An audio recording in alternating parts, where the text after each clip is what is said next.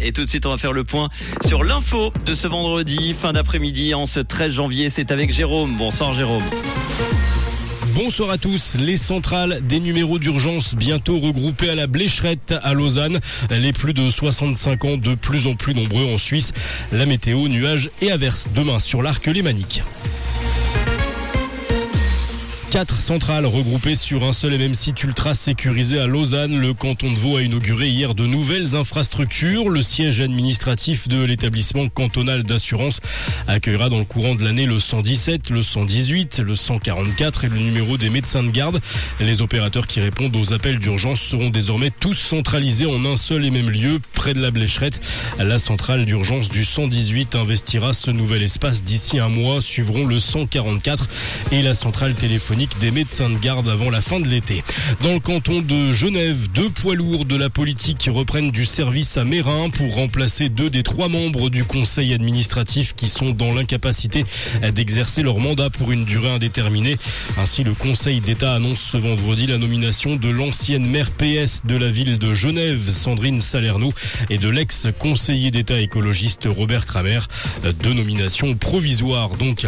La population suisse est vieillissante. Si croit les chiffres publiés par l'Office fédéral de la statistique, en 2021, un peu plus de 96 000 personnes ont perçu l'AVS pour la première fois. Un chiffre qui croît rapidement selon l'OFS.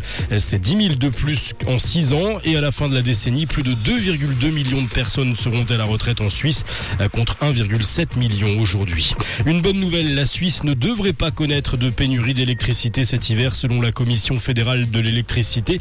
Les températures relativement élevées de ce début de saison permettent à elles seules de limiter la consommation.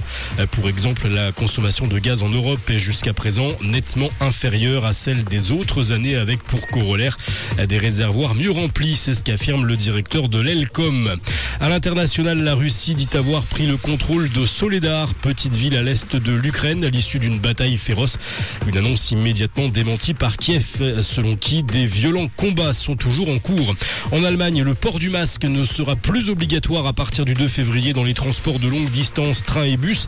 C'est ce qu'annoncent les autorités ce vendredi compte tenu de l'accalmie de la situation sanitaire. Et puis enfin, la chanteuse Oshi, cyberharcelée, publie sur ses réseaux sociaux les messages de haine homophobe qu'elle reçoit depuis trois ans. Elle dénonce la trop faible réaction de la justice dans son dossier en demandant à l'État français plus de moyens. L'artiste de 26 ans avait porté plainte en 2020 pour harcèlement moral en meute, menace de mort et de viol, injure aggravée et provocation à la haine.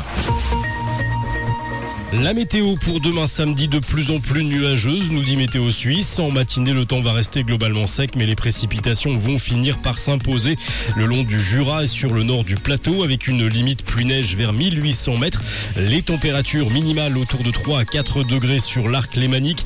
Les maximales 8 degrés demain à Montreux et à Nyon, 9 à Lausanne, jusqu'à 10 degrés à Genève. Très belle soirée sur Rouge. C'était la météo, c'est Rouge.